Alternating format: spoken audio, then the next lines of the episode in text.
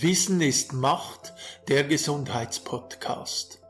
Von und mit Martin Ganziani und Philipp Berger. Liebe Menschen, hallo zusammen, freut mich, dass ihr wieder eingeschaltet habt zum Gesundheitspodcast Wissen ist Macht. In der heutigen Folge äh, ja, werden wir uns um Vitamin D3 und die neuesten Erkenntnisse kümmern. Da haben wir auch schon mal einen Vortrag gemacht. Äh, diesen Vortrag können wir euch dann auch verlinken, wenn ihr den möchtet. Dann äh, seht ihr, äh, ja, was äh, wir da auch gemacht haben oder was wir da auch erzählt haben in Bildern noch. Aber in dieser Folge geht es jetzt hauptsächlich eben um Vitamin D3 und die neuesten Erkenntnisse und äh, ja, in Podcast-Style. Was erwartet dich heute in diesem Podcast? Ja, äh, dieser Podcast wird heute relativ äh, ja, mannigfaltig werden. Wir haben sehr äh, viele und wichtige Informationen. Deshalb ist es wirklich dann äh, eventuell auch nötig, dass ihr den Podcast mehr als einmal äh, hört, weil die, ja, die Informationen sind sehr, sehr wichtig. Auch heute haben wir wieder, äh, ja, ist äh, meine Verstärkung Martin, Martin Ganziani. Hallo Martin, wie geht es dir? Hallo zusammen, mir geht es zurzeit super. Ich arbeite genau noch drei Tage angestellt.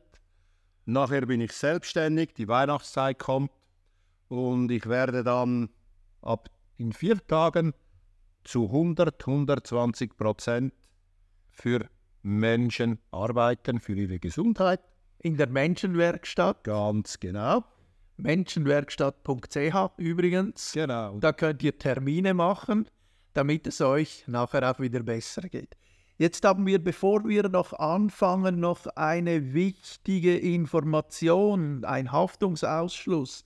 Also vor Selbsttherapie immer Arzt oder Naturheilpraktiker fragen.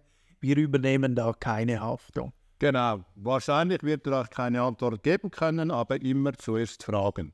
Genau. Weil es ist sehr wichtig, dass wir jetzt den äh, Haftungsausschluss auch gemacht haben. In moderneren Podcast heißt das Disclaimer, ich wurde äh, fast jetzt ermordet, weil äh, er hat gesagt, ich soll das Wort nicht sagen. Martin hat nicht gerne englische Wörter. Okay, ja, dann machen wir, machen wir jetzt weiter. Aber du hast ja auch spezielle Wörter auch da. Das werden wir dann heute auch noch hören. Gut, also, was erwartet dich an diesem, in diesem äh, Podcast heute? Ähm, ja, was ist Vitamin D? Warum, also, wie kommt es zu einem Vitamin D-Mangel? Warum haben wir in früheren Epochen weniger Vitamin D-Mangel gehabt als jetzt heute? Ja, wie, äh, wie sonnen wir richtig, wenn wir dann wieder raus können zum Sonnen gehen? Weil im Winter funktioniert das ja nicht mit der Vitamin D3-Synthese auf der Haut. Und ähm, ja, das erzähle ich euch aber dann noch im Detail, wie das funktioniert dann die Grundlagen des zentralen Vitamin D-Stoffwechsels. Ist auch sehr, sehr interessant, dass wir das jetzt mal ansprechen.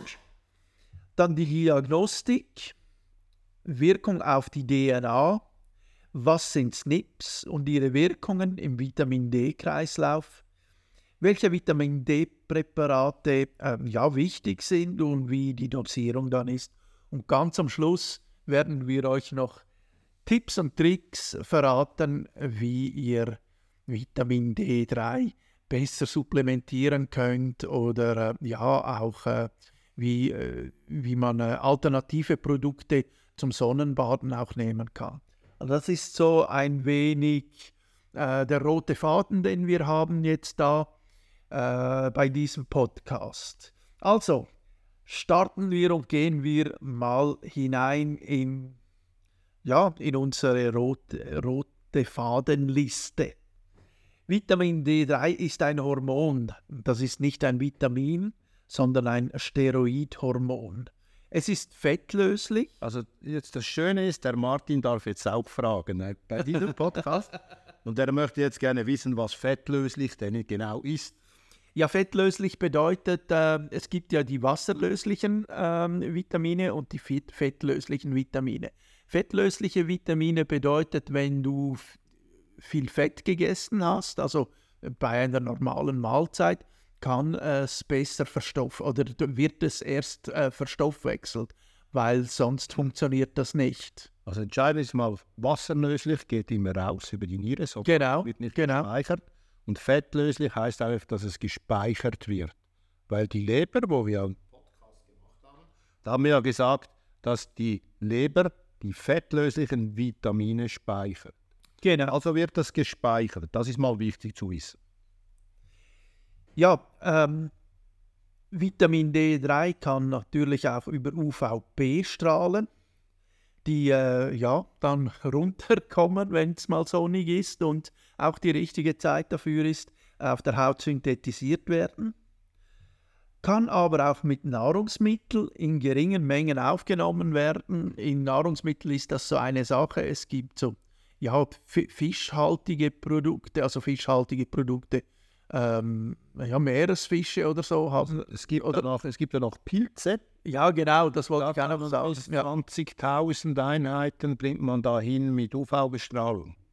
Das wird irgendwann vielleicht mal nötig, wenn das Vitamin D dann vielleicht irgendwann mal verboten, verboten wird. Ja. Also das bedeutet, wenn wir äh, Pilze der UVB-Strahlung aussetzen, das sind Speicher sind oder bestimmte Pilze dann. Sind das dann ja. bestimmte Pilze? Aber wir kommen dann irgendwann noch dazu. Das ist wir, wenn ich das genau, genau. Aber hauptsächlich in unseren Breitengraden wird äh, Vitamin D3 supplementiert. Das bedeutet über Nahrungsergänzungsmittel auch genommen. Ja, jetzt kommen wir äh, ja, zu etwas sehr Technischem. Ähm, ja, äh, Martin erklärt uns, wie der Vitamin D-Kreislauf eigentlich ist. Also das Technische mache ich immer sehr gerne. Ähm, ist ein bisschen so, weil wir sprechen jetzt darüber, wie Vitamin D auf der Haut hergestellt wird. Und zwar wird das aus Cholesterol, genauer gesagt aus 7-Dehydrocholesterin, wird das dann umgewandelt in der Leber, das ist ein Prävitamin D3. Und das wird dann über das Vitamin D bindende Protein, das ist ein Protein, das das Vitamin D bindet, damit es überhaupt transportiert werden kann. Und das wird dann im Blut transportiert, gebunden eben mit dem Vitamin D bindenden Protein. Und dann geht es zur Haut, wird es transportiert. Wenn es bei der Haut ist, das siebente Hydrocholesterin, wenn ich übrigens Cholesterintabletten einnehme, dann senkt es mir das Cholesterin wie auch das siebente Hydrocholesterin. Was ja wichtig wäre. Genau. Ja. Nur kurz noch für unsere Zuhörer. Wir stellen diesen, äh, diese Folie, die wir haben, also die wir gemacht haben, damit das Verständnis besser ist, euch dann auch noch in die Show Notes. Dann könnt ihr diese Folien per PDF auch runterladen.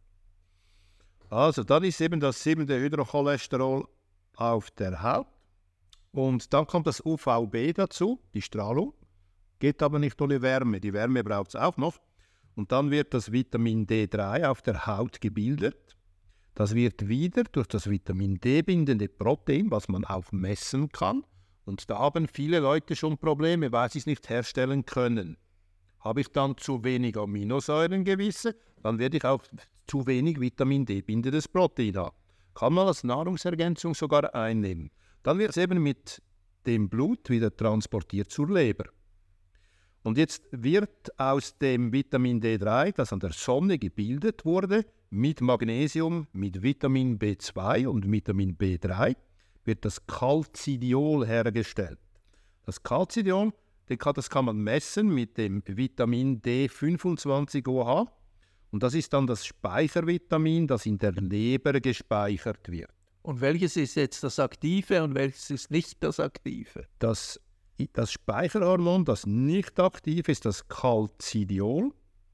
Und das Calcitriol ist das aktive Vitamin D3. Und das kann man messen mit einem Test oder Wert, der das 1.25 OH-Wert heißt er dann.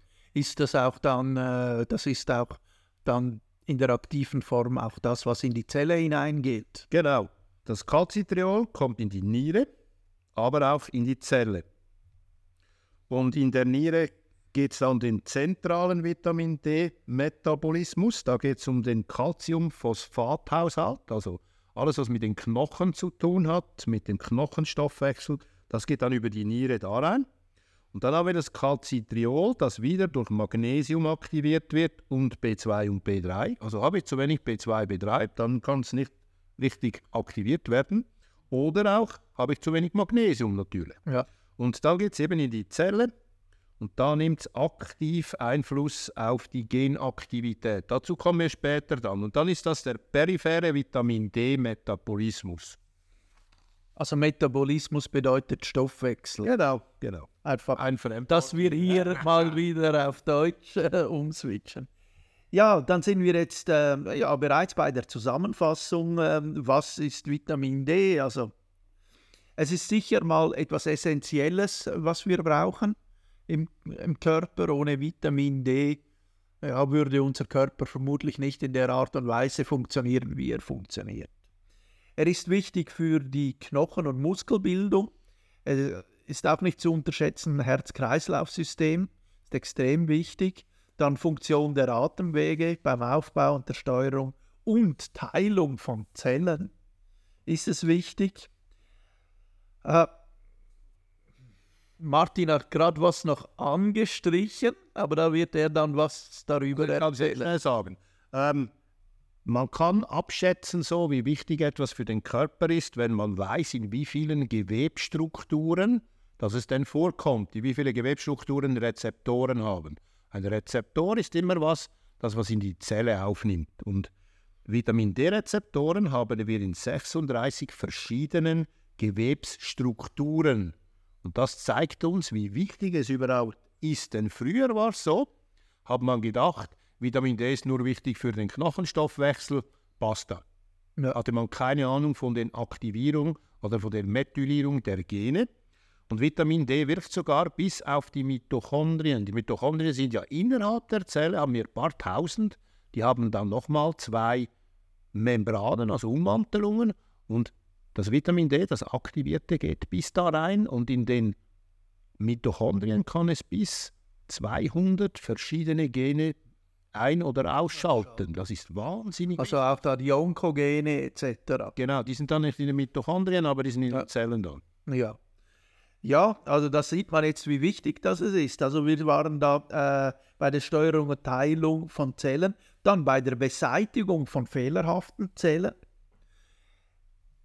Dann äh, ist Vitamin D3 auch extrem wichtig und wie ich finde auch in unserer jetzigen Zeit, wo wir jetzt drin sind, im Dezember, Januar, Februar, ähm, fürs Immunsystem zum Stärken.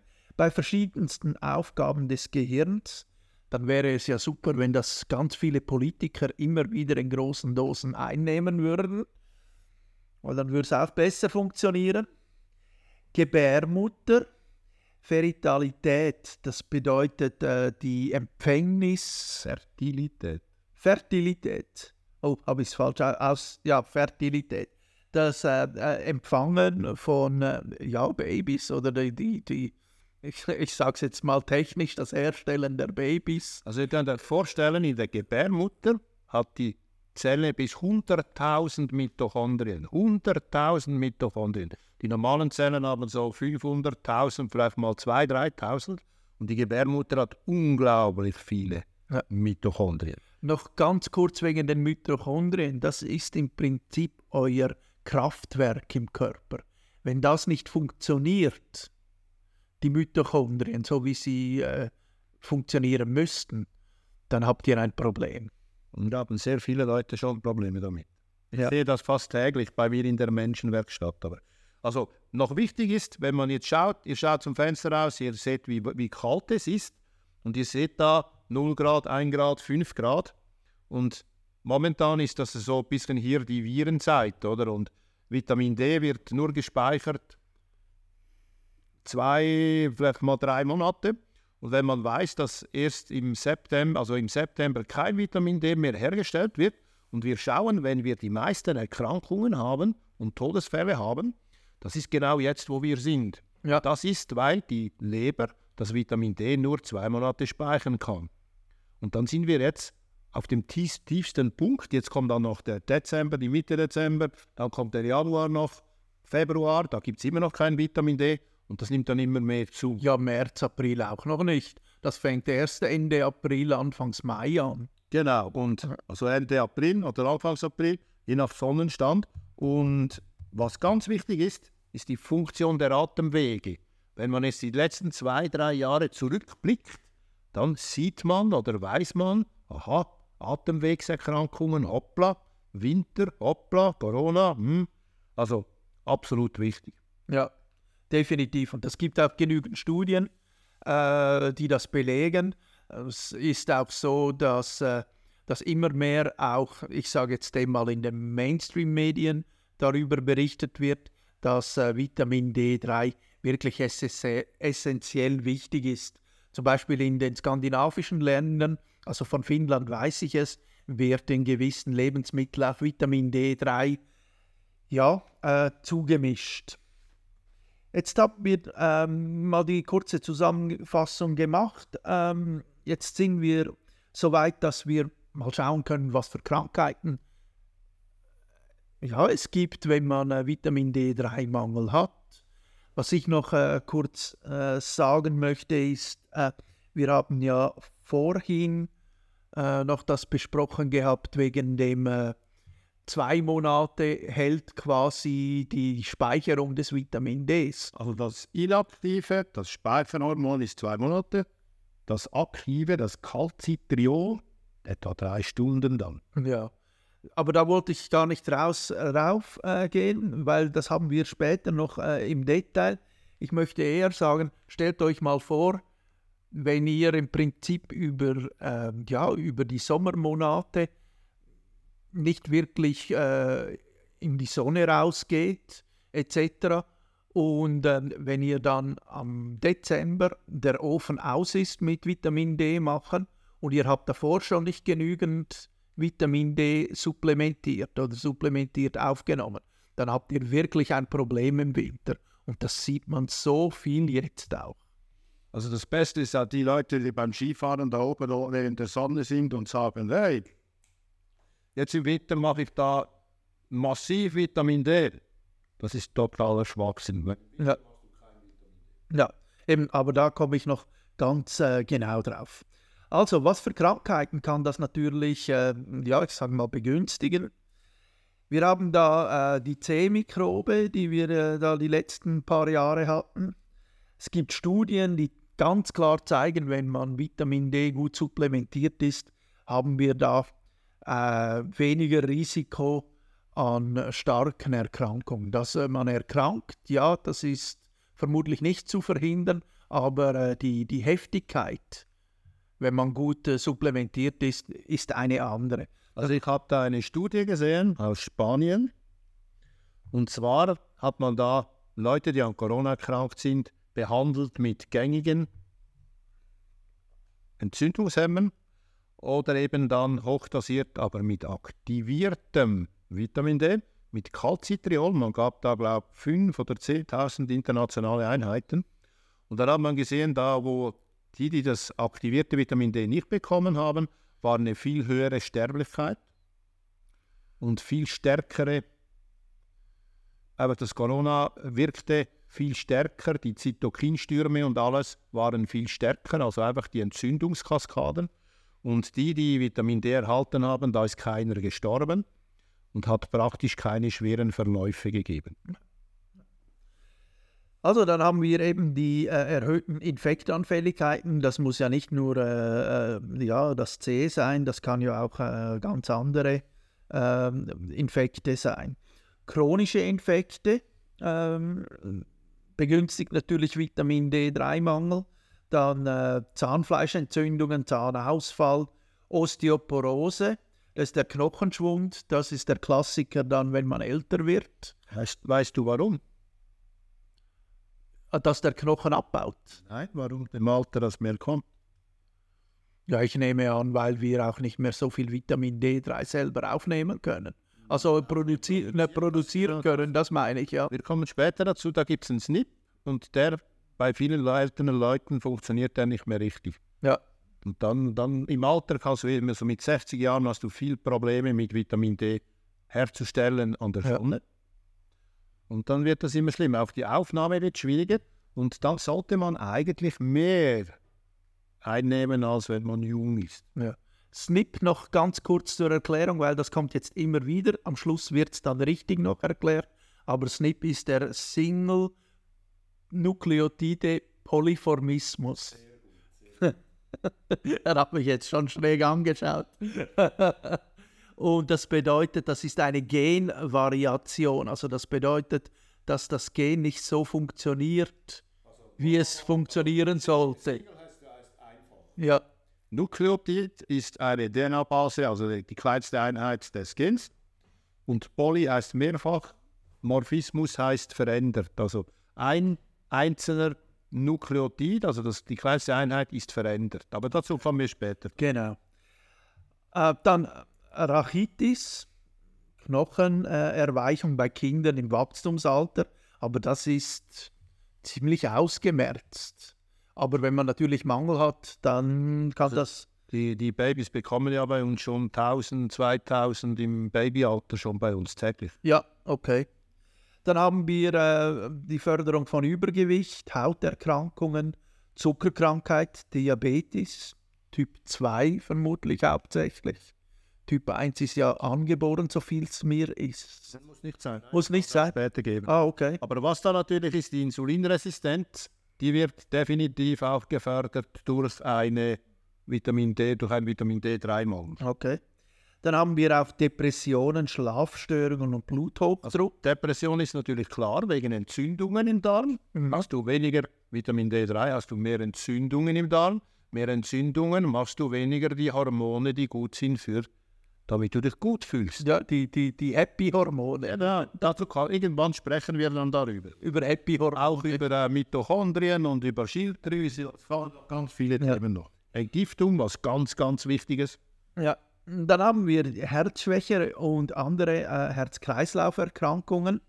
Ist natürlich wirklich gut, wenn, wenn du äh, Vitamin D3 da supplementierst, wenn du ein Herzproblem hast. Chronische Müdigkeit, das chronische Müdigkeitssyndrom, Rheuma, verschiedene Autoimmunkrankheiten. Also bei Autoimmunerkrankungen geht es dann auch in die Therapie mit Vitamin D3. Vor allem MS, Multiple Sklerose, das ist dann ganz, ganz wichtig da.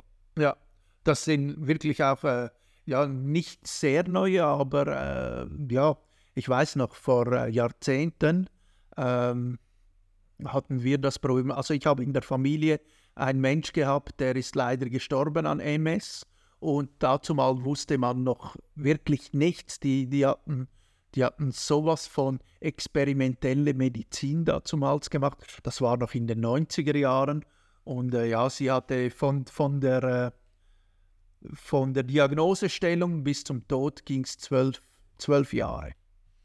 Also weißt du, bei, es wird ja heute in der Schulmedizin immer noch nicht bei Multiple Sklerose Vitamin D gegeben. Es kommen viele zu mir, die das haben und so erstaunt sind dann.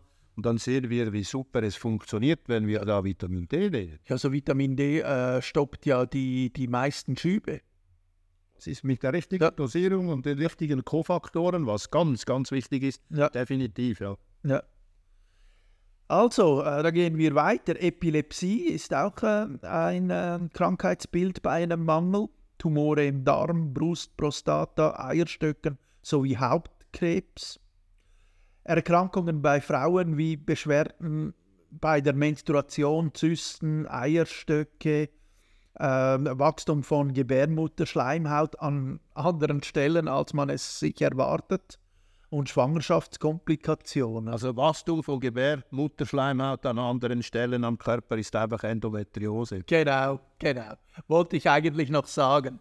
Aber wenn du jetzt gerade so reinschmeißt, ist das auch gut. Ja, wir haben hier weiter äh, Mangelsachen, äh, Sachen, äh, die das Ganze befeuern, aber äh, das ist mehr, hier gehen wir jetzt auf die Lebensumstände ein von Menschen, die einen Mangel haben oder ha- einen Mangel produzieren können.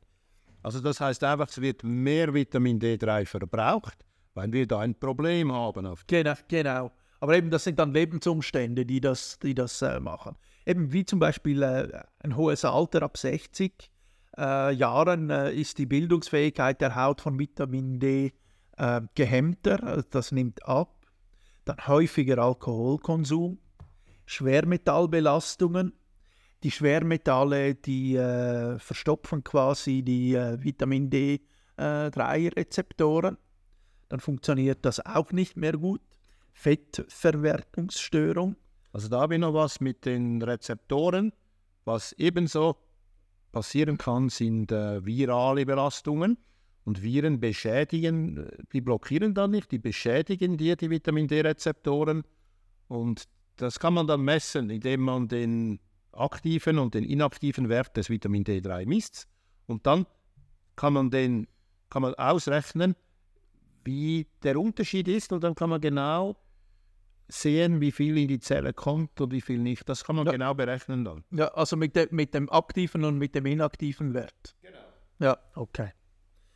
Dann haben wir Darmerkrankungen, Lebererkrankungen. Äh, ja, die äh, sind natürlich auch dann verantwortlich für das, dass dieses Vitamin D nicht richtig produziert wird, weil wir haben zum Beispiel in der Leber, äh, äh, da wird ein Protein gebildet, was äh, quasi das Transportvitamin äh, oder das, Pro ja, das VDBP, genau. Das ist das äh, Transportprotein, wo dann halt einfach auch gehemmt ist. Nierenerkrankung ist auch ein äh, Klassiker. Ähm, Antipodi, Adipositas, das bedeutet starkes Übergewicht. Da reden wir von einem BMI ab äh, 35, glaube ich. Ist sehr starkes äh, Übergewicht. Ich glaube schon irgendwo. Oder fängt das schon bei der, 20, glaub ich. Fängt das schon bei 25 an, okay. Ja, auf jeden Fall starkes Übergewicht. Dann Medika äh, Medikamente wie Antileptika, Antidepressiva oder Neuroleptika, äh, dass äh, äh, wenn ihr äh, Einnahmen, also wenn ihr äh, Vitamin D supplementiert und auch noch solche Medikamente dazu nehmt, dann ist es schwierig, dass das richtig funktioniert. Ja, weil das äh, das Ganze unterdrückt. Unterdrückt. Ja, Also es nimmt dir einfach die Kofaktoren weg. genau, Und dann funktioniert die Produktion halt nicht mehr so richtig. genau. Die Immunsuppressiva dasselbe. Jetzt bei den Statinen, die kommen dann später, Mhm. da ist es ja ganz extrem. Weil es dir ja das Cholesterin senkt. Ja, darum ist ja Cholesterinsenker auch nicht wirklich. Es gibt vereinzelt ganz, ganz wenige Leute, die bestimmte Single-Nukleotiden Polyformismen haben, wo es sogar helfen kann. Aber das ist sehr, sehr, Aber sehr. Sehr, selten. Okay, okay. Einfach nicht, dass wir hier äh, etwas sagen, was dann falsch verstanden wird. Äh, eben für das haben wir ja den Disclaimer oder den Haftungsausschluss vorher gemacht. Bitte fragen Sie Ihren Arzt. Arzt oder Apotheker. Praktiker. Ja, genau. also, ja, dann war das äh, mal die äh, Zusammenfassung äh, von den Lebensumständen, was, äh, was denn heißt, warum dass wir Vitamin D nicht äh, ja, so produzieren können, wie es der Körper braucht. Dann kommen wir mal so zu dem optimalen Spiegel vom Calcidiol. Calcidiol, haben wir gesagt, ist das inaktive Vitamin D. Das wird gemessen mit dem Wert 25 OH. Das ist der gängige Wert, der praktisch, wenn gemessen vom Arzt, dann wird der gemessen. Ja, und das ist der, der im Blut ist. Genau, das ist der, der für die Knochen zuständig ist, über das Parathormon Nebenniere, der sagt da was aus. Beim, äh, bei Osteoporose ist genau das dieser Wert, der da Probleme dann macht. Und dann 40 bis 60 Nanogramm pro Milliliter. Und da gibt es immer zwei Werte. Das eine ist Nanogramm pro Milliliter oder Nanomol pro Liter. Und da wäre der Nanogramm pro Milliliter Wert 40 bis 60 und der Nanomol pro Liter Wert zwischen 100 bis 150. Die Halbwertszeit wäre da zwei bis drei Wochen, meiner Meinung nach sogar ein bisschen länger. Und dann kommen wir zum aktiven Vitamin D, das eben für die Niere wichtig ist, was eben auch für die Gene, für die Aktivierung der Gene wichtig ist, ist das Calcitriol, das ist das aktive Vitamin D, das 1.25 OH. Das kennt leider schon fast kein Arzt mehr. Das ist ein bisschen das Problem. Und da wären wir bei 460 Pikomol pro Liter, heißt da die Einheit. Da gibt es nur eine. Und die Halbwertszeit variiert so zwischen vier bis fünf Stunden. Okay. Und das Problem ist halt einfach, dass mehr als 60 Prozent der westlichen Bevölkerung leiden an einem Vitamin D-Mangel. Jetzt kommen wir zum Paradoxon, zum Speziellen. Ja. Und zwar ist es in Australien da, haben wir die Leute, haben wir am meisten Sonne, aber wir haben die meisten Leute mit einem riesigen Vitamin D-Mangel. Warum ist das wohl? Aber du weißt es. Ja, ich klar. weiß, du weißt es.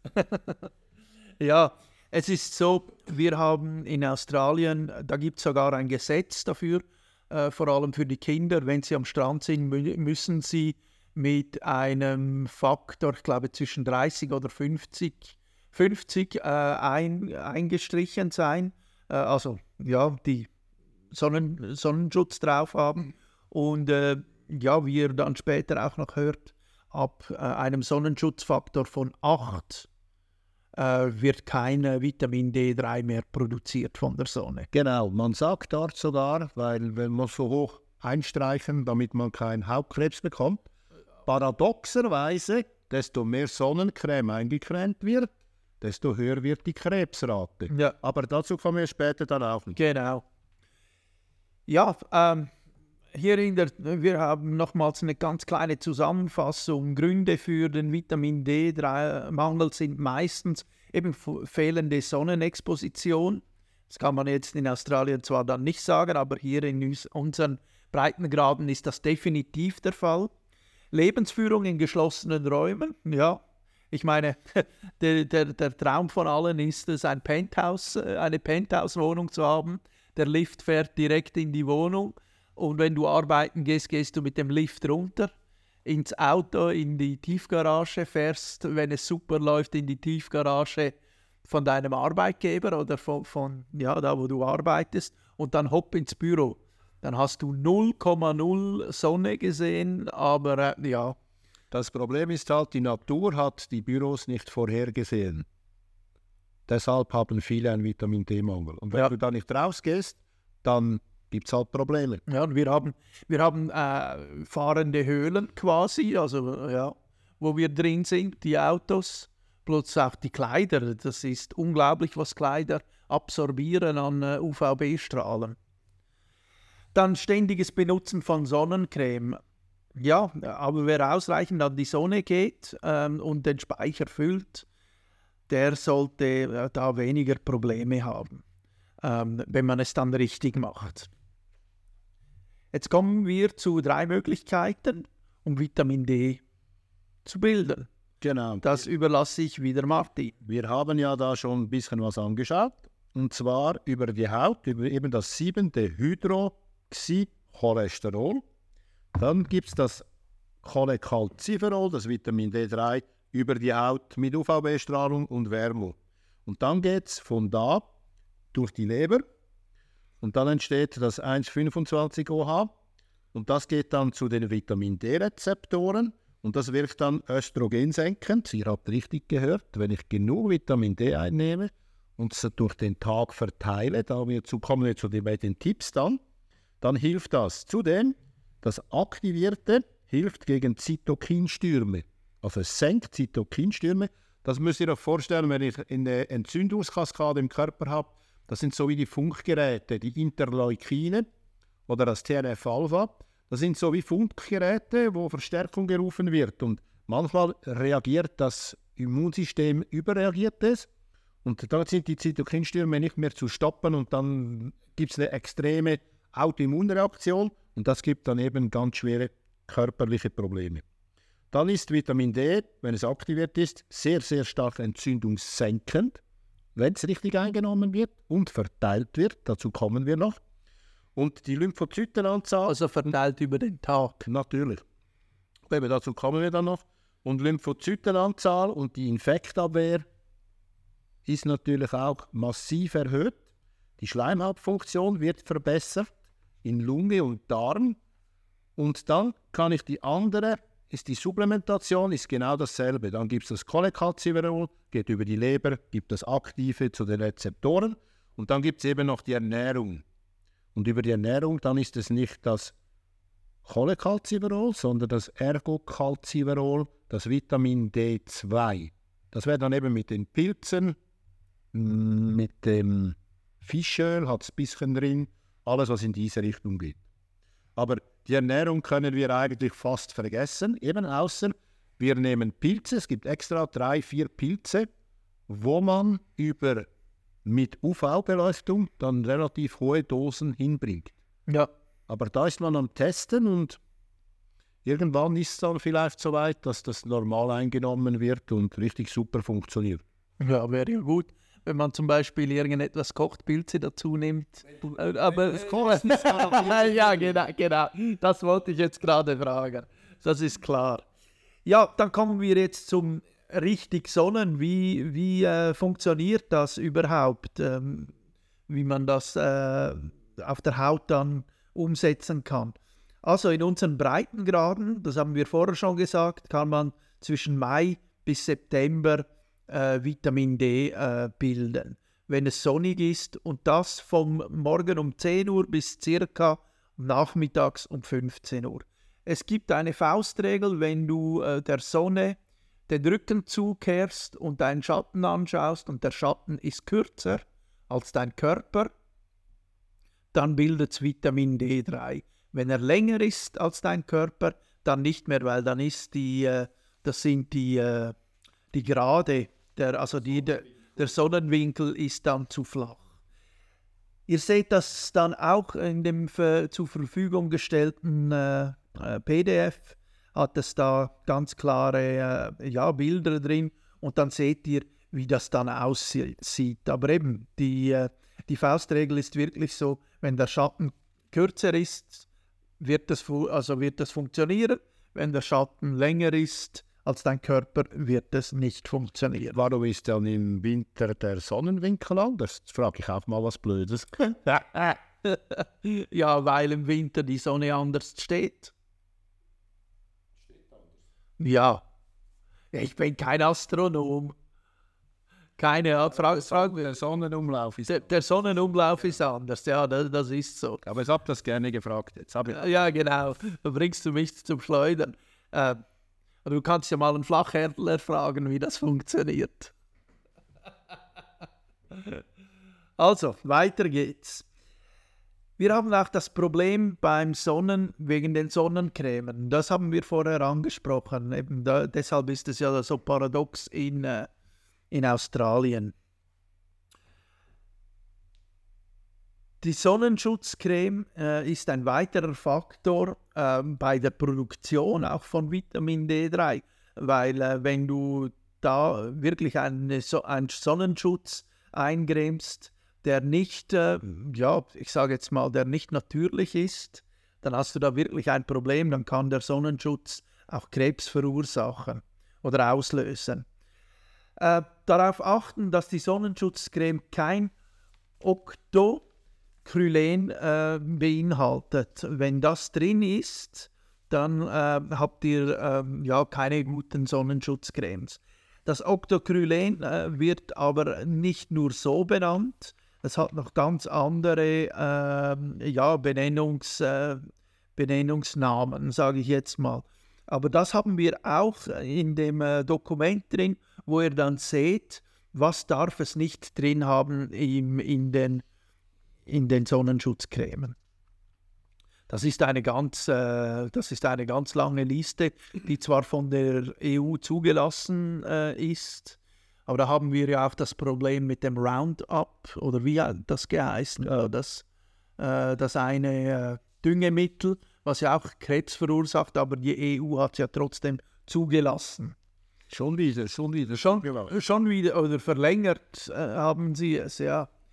Und das sind dann die mechanischen äh, Lichtschutz, äh, die, die äh, chemischen Lichtschutzfaktoren. Kommen wir noch zu den mechanischen Lichtschutzfaktoren. Ich muss noch schnell was sagen, dass das ja. klar ist. Es gibt verschiedene Sonnenschutzmittel. Ja. Es gibt eben die chemischen Lichtschutzfaktoren. Da haben wir mit Chemie drin, was uns schützt, was die Haut so verändert, dass es uns schützt. vielleicht der Haut schadet, aber uns schützt vor Sonne. Ja. Und dann gibt es die mechanischen Lichtschutzfaktoren. Das sind dann eben Zink oder Titanoxid. Das ist etwas, was die Haut so wie verdunkelt. Mhm. Ja, ja, das ist so. Denn alternativ, äh, alternative Sonnenschutzöle sind Himbeersamenöl. Da haben wir einen Lichtschutzfaktor zwischen 40 und 50. Also es ist wahnsinnig hoch für was Natürliches. Ja, ja. Dann Karottensamenöl. Da haben wir auch einen Lichtschutzfaktor von 30. Dann das Olivenöl haben wir einen Lichtschutzfaktor von 8.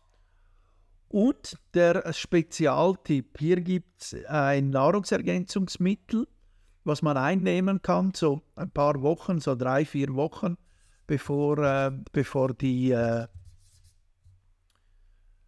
bevor die äh, Sommersaison beginnt, äh, kann man das einnehmen und das ist Astaxanthin.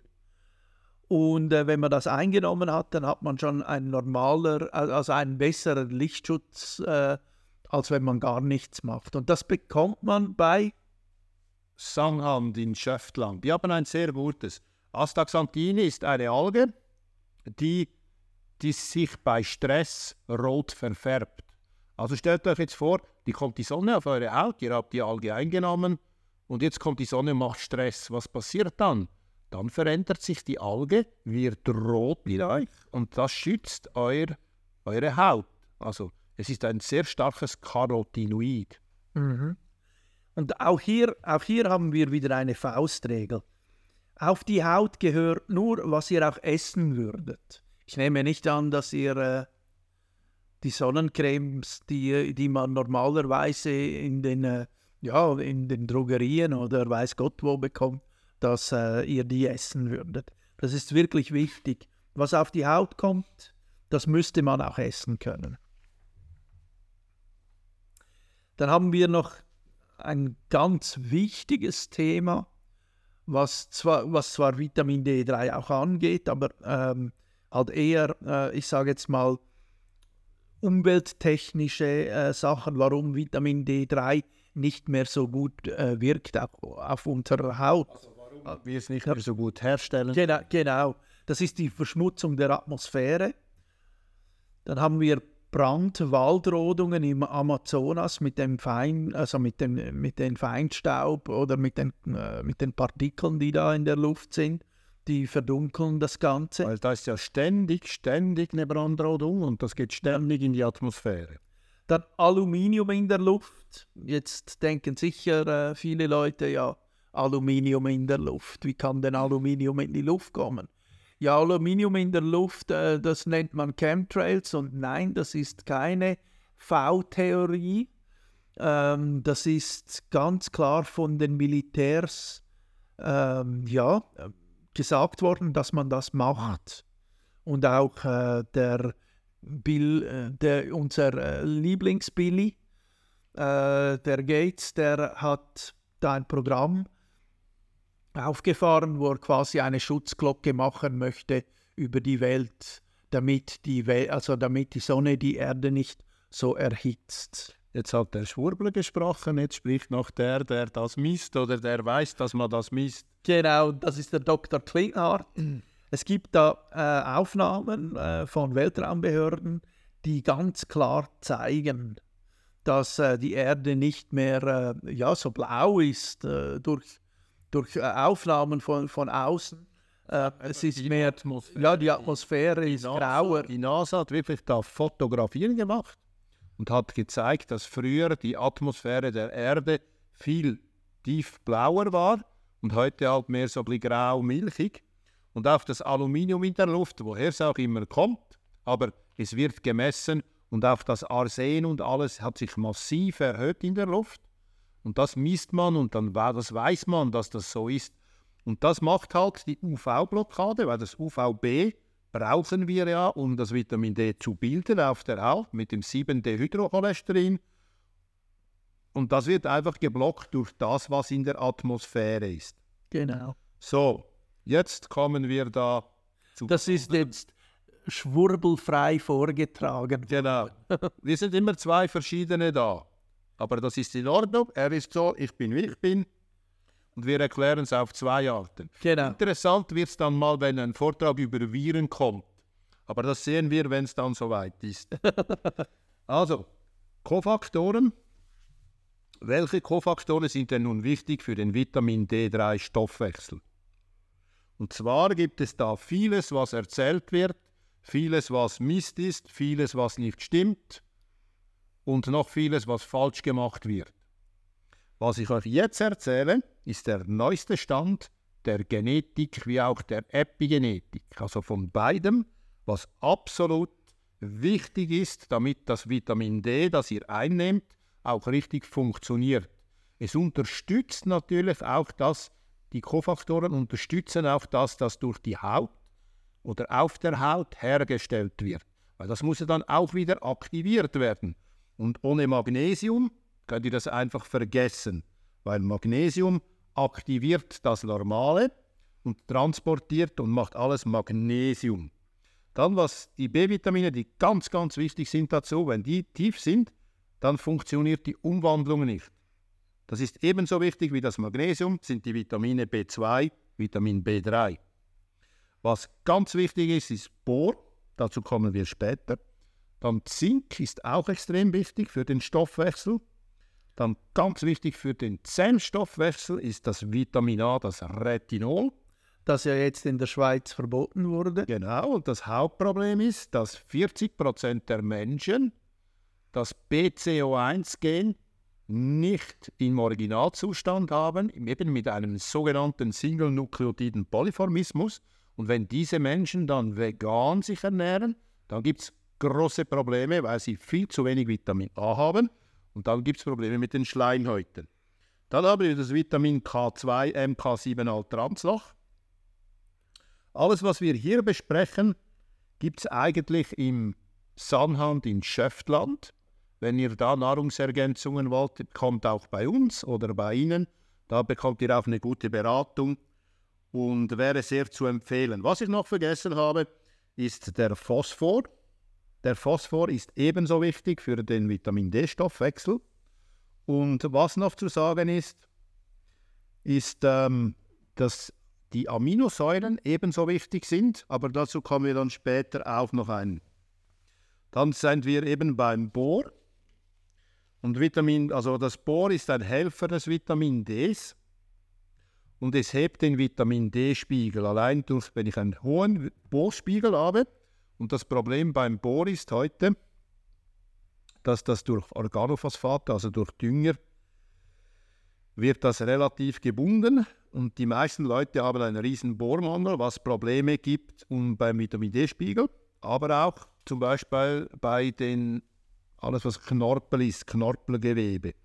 Und also Bohr erhöht sogar die Halbwertszeit des Vitamin Ds und es hemmt sogar ein Enzym, das Vitamin D abbaut. Dann haben wir das Retinol, das Vitamin A. Da ist eben wichtig, wenn ich mich vegan ernähre und vielleicht nicht weiß, wie meine Genetik aussieht, dann kann ich massivste Probleme bekommen. Und Vitamin A ist mal wichtig für das Immunsystem, eben vor allem mit Vitamin D zusammen, denn es reguliert, es differenziert die Reifung der Immunzellen und die Funktionsfähigkeit der Immunzellen. Dann ist Vitamin A auch als antiinfektiöses Vitamin A, also Vitamin bekannt. In den Augen, im Sehpurpur, haben wir sehr vieles Vitamin A. Und das ist sehr lichtempfindlich. Also mit dem künstlichen Blaulicht zerstöre ich im Prinzip mein Vitamin A in den Augen. Es oxidiert und das kann viele, viele Probleme geben. Und das Rhodopsin ist auch eines der Sehpigmente in der Netzhaut. Und da ist überall Vitamin A, ist da zusammen sehr wichtig. Dann haben wir die Schleimhautabwehr, was ich schon gesagt habe, vor allem Darm und Lunge. Aber Schleimhautabwehr haben wir auf an anderen Orten noch. Auf unserer Haut hat es auch sehr viel Vitamin A, was uns wiederum schützt. Und dann braucht Vitamin A, braucht unter anderem das Zink, auch für die Synthetisierung. Damit Vitamin A überhaupt wirken kann, braucht es das Zink. Dann haben wir das Magnesium, das ist vor allem da, um das Calciverol und das Calcidiol und das Calcitriol umzuwandeln.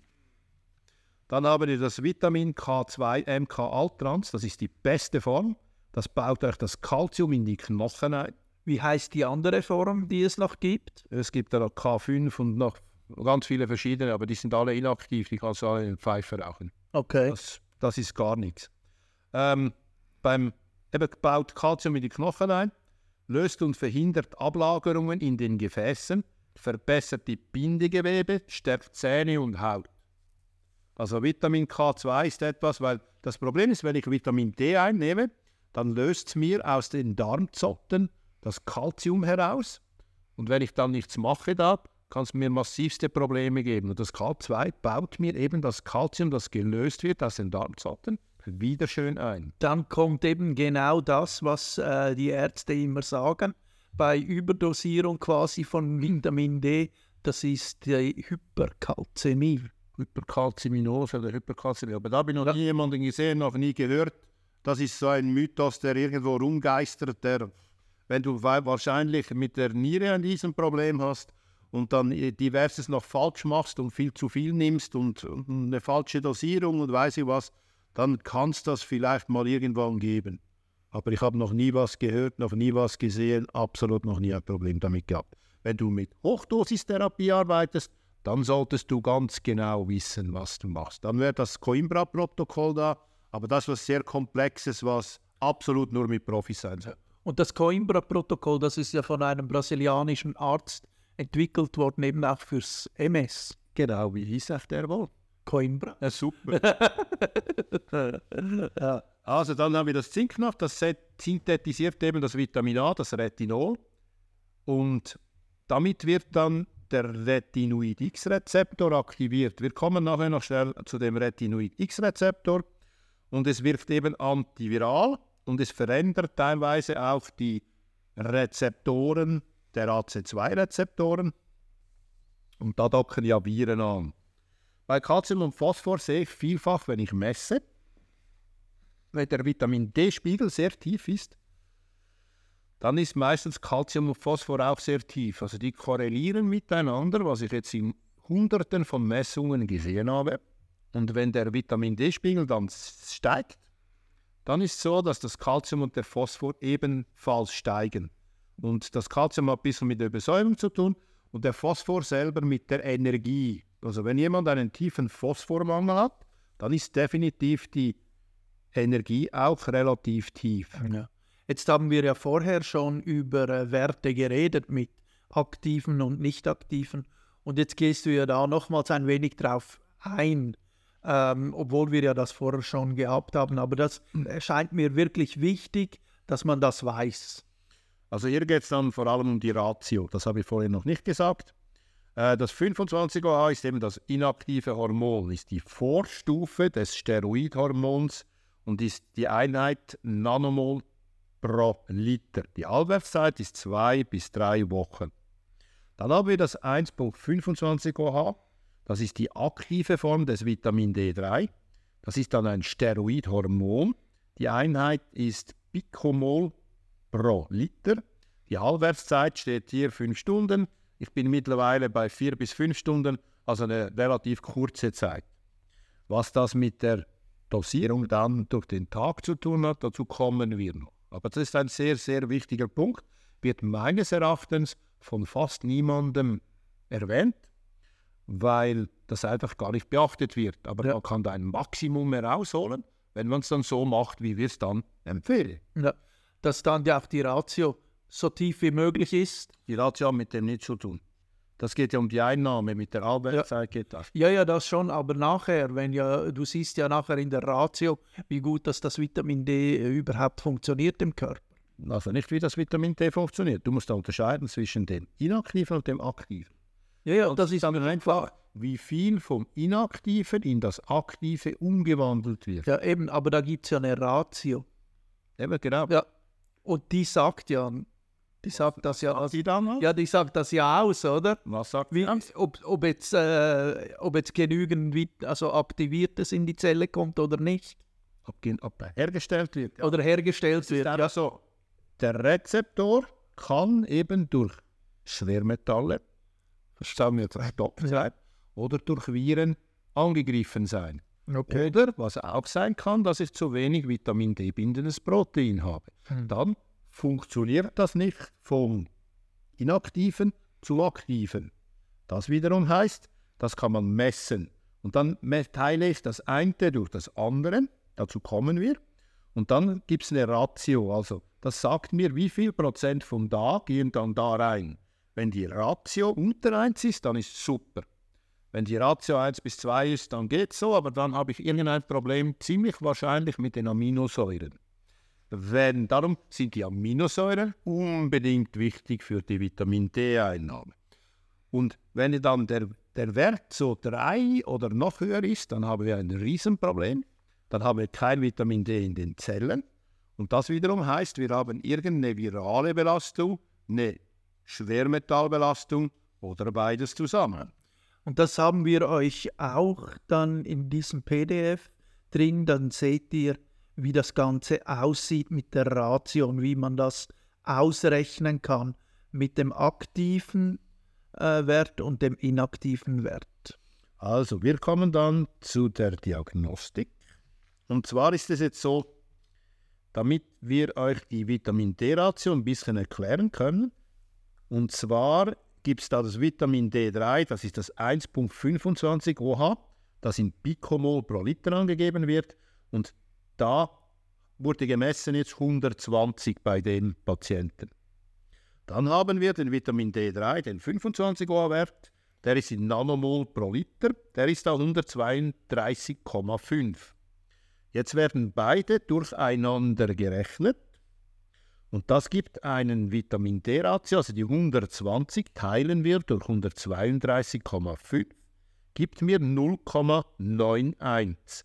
Das ist ein optimaler Wert. Der Wert sagt mir aber auch, dass ich genug Vitamin D habe im Blut, dass ich genug aktiviertes Vitamin D habe. Er sagt mir, dass ich an den Rezeptoren keine virale oder Giftstoffbelastung habe. Und er sagt mir auch, dass mein Protein im Körper sehr gut ist. Also das, das, das Transportprotein. Nicht nur das. Nicht nur das. allgemein, aber Ja. das sagt mir allgemein ein bisschen was darüber aus. Und wenn wir diese zwei Punkte messen, die Ratio berechnen, das sagt eben mehr als nur das aus. Das ist das, was ich sagen wollte. Wir sind einen Kurs am Vorbereiten über Diagnostik, Labordiagnostik und dort könnte man, der wird so ein, zwei, drei Tage gehen, dort könnte man sehr vieles lernen bei uns. Wenn wir es fertig haben, werden wir es auch veröffentlichen und da lernt ihr alles, was in diese Richtung geht. Also, dann kommen wir auf die optimale Wirkung, dass das Vitamin D richtig auf die DNA wirkt. Und da haben wir ja das Vitamin D 1,25a, aber wie gesagt, das ist das aktivierte. Das trifft auf den VDR, das ist der Vitamin D-Rezeptor. Und dann haben wir das Vitamin A, das Retinol. Das geht über den R-Retinoid-X-Rezeptor, RXR heißt der. Die gehen dann so zusammen in den Zellkern. Das funktioniert nur in den Zellkern, wenn ich genug Vitamin D habe, aktiviert es, und genug Vitamin A habe, weil die zusammen aktivieren den Zellkern und dann geht es da rein und dann aktiviert es die Genexpression. Das ist das Ablesen der Gene, das heißt die Bibliothek der DNA, die ist geöffnet. Und dann haben wir danach, was ist ein SNP? Ein SNP heißt Single Nukleotider Polyformismus. Und zwar müsst ihr euch das so vorstellen, es gibt für jedes Gen den Wildtyp, das Originalgen. Da stellt ihr euch einfach vier verschiedenfarbige Legosteine nebeneinander vor. Bei der Genvariation, eben dem Single Nukleotiden Polyformismus, da sind ein von diesen Legosteinen oder zwei Legosteine haben die gleiche Farbe. Dann wirkt das Gen nicht genau gleich. Dann gibt es noch Heterozygot und Homozygot, aber dazu kommen wir dann später mal, wenn wir über Genetik sprechen und äh, diese SNPs sprechen. Wenn wir noch tiefer in die Sachen Irgendwann, gehen, wir- irgendwann wird es dann schwierig. Wenn wir so viele Ja. Podcasts haben, müssen wir dann irgendwann so tief gehen. Ja, Aber was, was mir auch wichtig ist noch zu sagen, wenn wir so komplizierte Podcasts haben, also kompliziert, schlussendlich ist es ja nicht wirklich kompliziert, wenn man sich ein wenig damit befasst, aber äh, es gibt viele Menschen, die halt einfach nicht so tief drin sind und die wollen einfach nur wissen, ja, was muss ich jetzt machen, damit das Vitamin D richtig funktioniert. Und für diese Menschen haben wir wirklich auch diese Folien gemacht, die ihr dann runterladen könnt und das Ganze anschauen könnt. Ich, äh, ja, ich äh, empfehle euch, auch wenn ihr den äh, Podcast ein zweites Mal hört, hört das Ganze mit den Folien an und dann wird euch das noch klarer. Oder was meinst du dazu? Also wir geben uns ja massiv Mühe, damit man versteht, was wir hier erklären. Wir brechen es relativ tief runter und versuchen es relativ einfach zu erklären. Jetzt kommt ein bisschen was Schwierigeres. Genau. Aber auch für das haben wir dann die Folie. Genau, und wir versuchen es mal zu erklären. Und damit ich euch die SNPs im Vitamin D-Stoffwechsel erklären kann, da geht es nicht um einen SNP, sondern um mehrere SNPs. Da geht es um die möglichen Veränderungen, damit das Vitamin D nicht so richtig wirkt. Also wir haben mal das DHC7-Gen. Wenn ich da einen SNP habe im Dehydrocholesterin, dann bedeutet das einfach, dass ich zu wenig 7-Dehydrocholesterin auf der Haut mache. Also ich habe zu wenig Cholesterin auf der Haut. Durch das kann ich Vitamin D mit der Sonne weniger machen. Genau diesen SNP können alle Leute haben, was dann noch dazu kommt, dass im Alter das Cholesterin ja meistens auch noch abnimmt. Und dann nehme ich vielleicht noch Cholesterinsenker. Dann haben wir das Vitamin D-Chaos komplett. Perfekt, oder? Das habe ich nur gedacht. ähm, dann ist es so, dass wir einen SNP haben können im VDB-Gen. Und zwar, dass wir nicht genug Vitamin D bindendes Protein herstellen. Dann wäre eventuell eine Supplementierung des Vitamin D bindenden Proteins von Vorteil. Die SNPs, die, hier, die wir hier haben, die können genau die Krankheiten begünstigen, auslösen, die wir vorhin besprochen haben. Also gibt viele chronische Krankheiten haben solche SNPs im, in den Genen. Ja. Gibt, gibt es äh, für jedes Protein, wo wir haben, wo wichtig ist, eben wie jetzt zum Beispiel das Transportprotein, ähm, äh, äh, Nahrungsergänzungsmittel? Oder ist das nur für einzelne Proteine? Das solltest du wissen, das nimmst du ja, schon.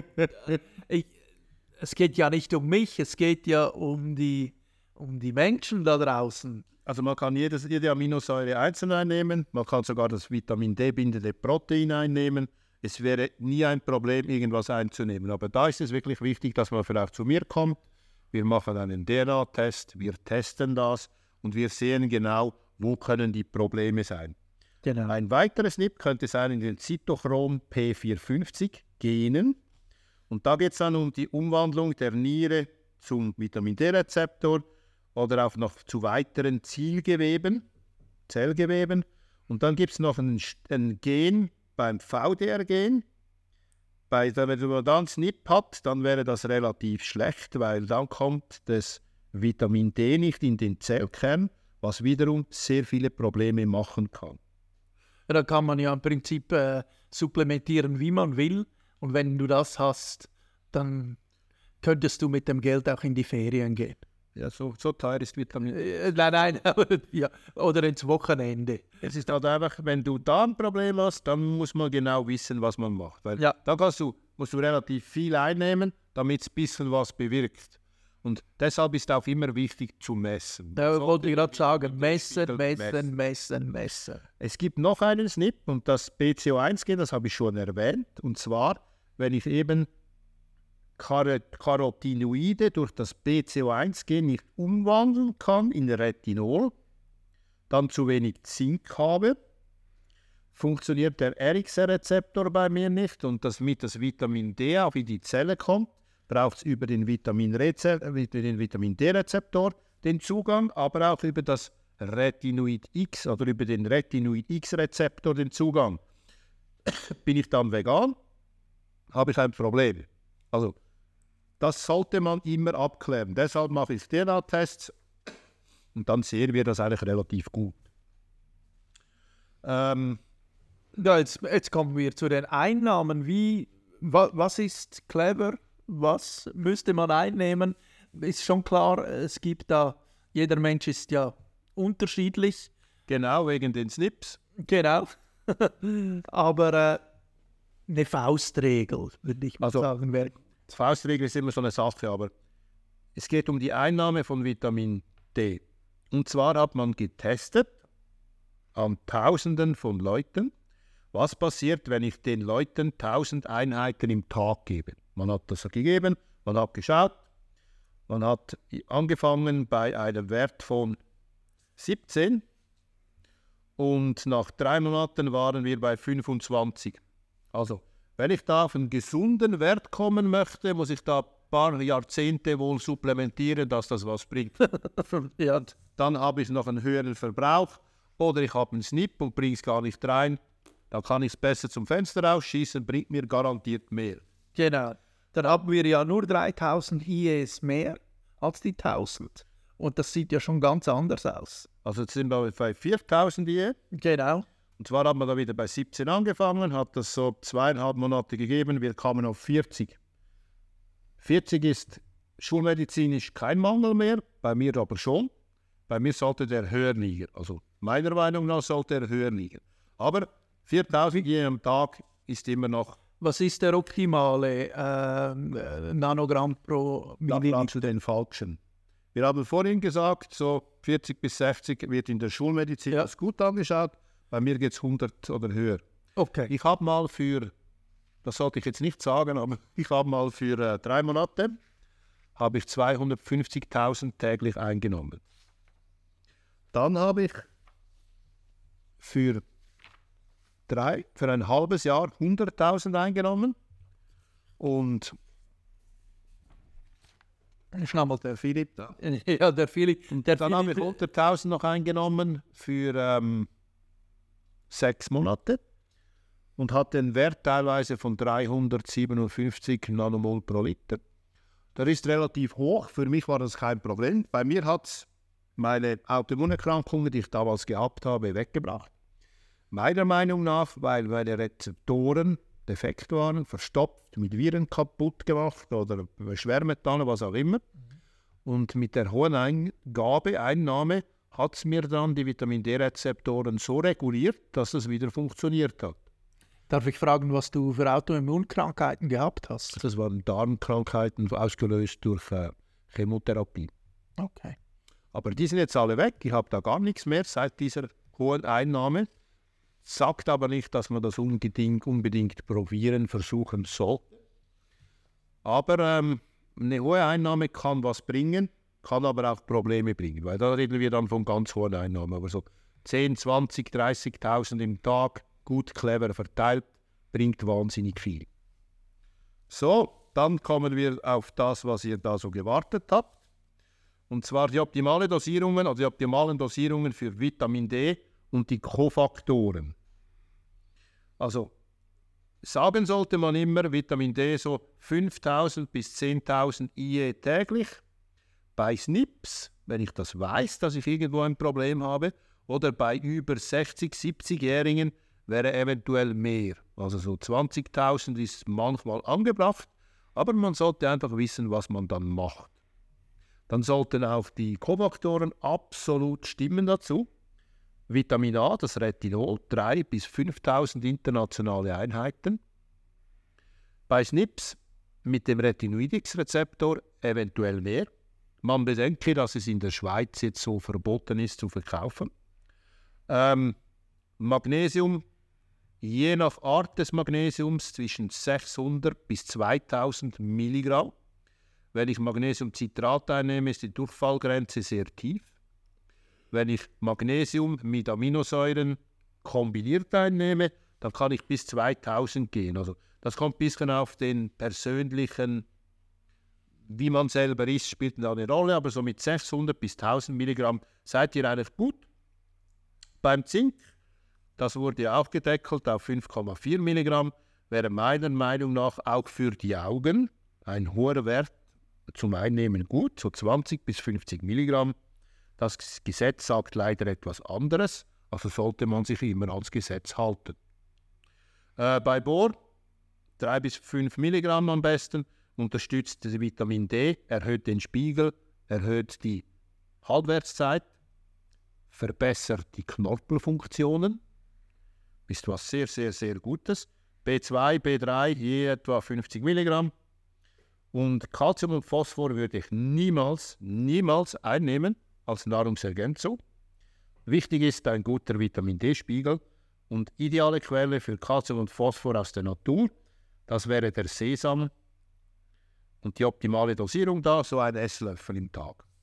Dann macht der Philipp den Schluss noch. Ja, wir haben jetzt zum Schluss noch die Tipps und Tricks, obwohl wir haben schon ganz viel jetzt auch angeschnitten äh, bei diesen äh, Tipps und Tricks, aber es ist immer wieder wichtig, das zu hören. Also wichtig ist, wenn ihr Vitamin D, Vitamin A einnimmt, äh, das sind die eben öligen Vitamine, ähm, dass man das mit Olivenöl, Leinenöl oder Omega-3-Öl kombinieren äh, tut, damit man die beste äh, mögliche ja, Ausbeute aus dem Vitamin D3 rausholen kann.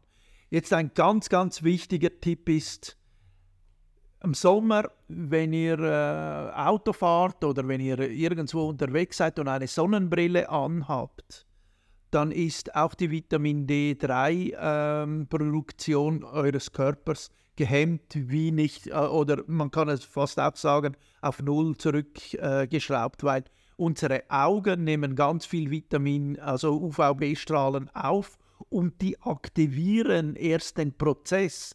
Also wenn du eine Sonnenbrille anhast, dann ist das Problem, dass der Prozess dann unterbrochen ist. Das Problem ist halt einfach, in dir drin hat es das Gefühl, es ist Nacht. Genau. Und das macht das Problem auch.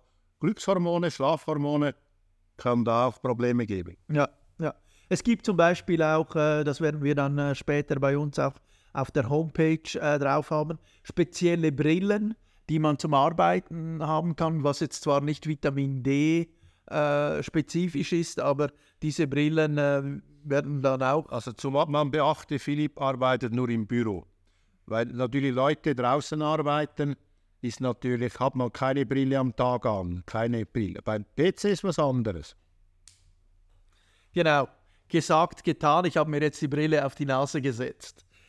Ja, dann haben wir äh, ein ganz äh, wichtiger äh, Satz, den wir zwar jetzt schon zwei, dreimal gehört haben, aber er ist so wichtig, dass ich es wiederhole, dass äh, das Vitamin D, Calcitriol, eine Halbwertszeit von circa fünf Stunden hat. Das bedeutet, verteilt eure Vitamin D-Einnahmen über den ganzen Tag, weil dann seid ihr wirklich äh, abgedeckt und es ist äh, viel, viel einfacher für den Körper, das zu handeln. Und das alle drei bis vier Stunden zum äh, 2000 internationale Einheiten. Also es gibt da noch einiges mehr zu sagen. Da Vitamin D sehr schmerzstillend sein kann, sehr entzündungshemmend sein kann, da es Östrogen senkend ist, ist es absolut wichtig, dass ich es wirklich verteile durch den Tag. Was noch dazu kommt, ist der Sympathikus.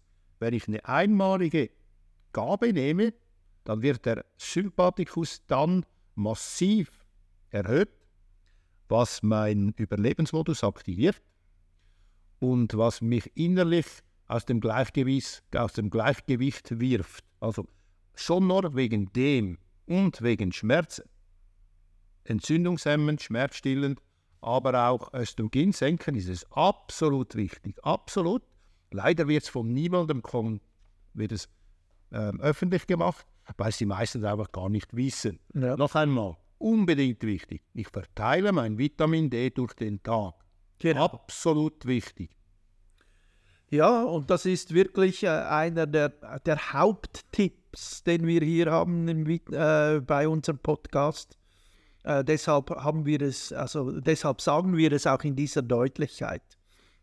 Ja, und wenn man das dann auch macht, äh, können wir äh, antivirale und antioxidative äh, Östrogene senken und antientzündliche Wirkungen auf das Maximum anheben und so ja, euch äh, ja, fit durch den Winter bringen.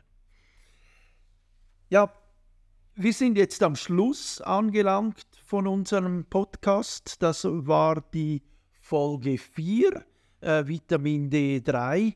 Ähm, ich habe es immer wieder auch erklärt jetzt äh, während dem Podcast.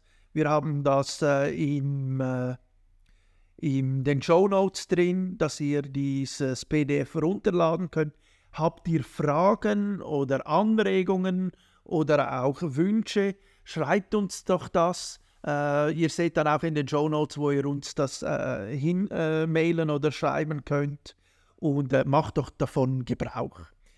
Jetzt, ja, vielen Dank, Martin, dass wir diesen wirklich spannenden Podcast aufnehmen konnten. Wie ich finde, in der Jahreszeit einer der wichtigsten Podcasts jetzt für, für diese Jahreszeit. Definitiv bedenkt man, wie viele Leute psychische Probleme haben wegen der Winterzeit, ja. Winterdepression haben.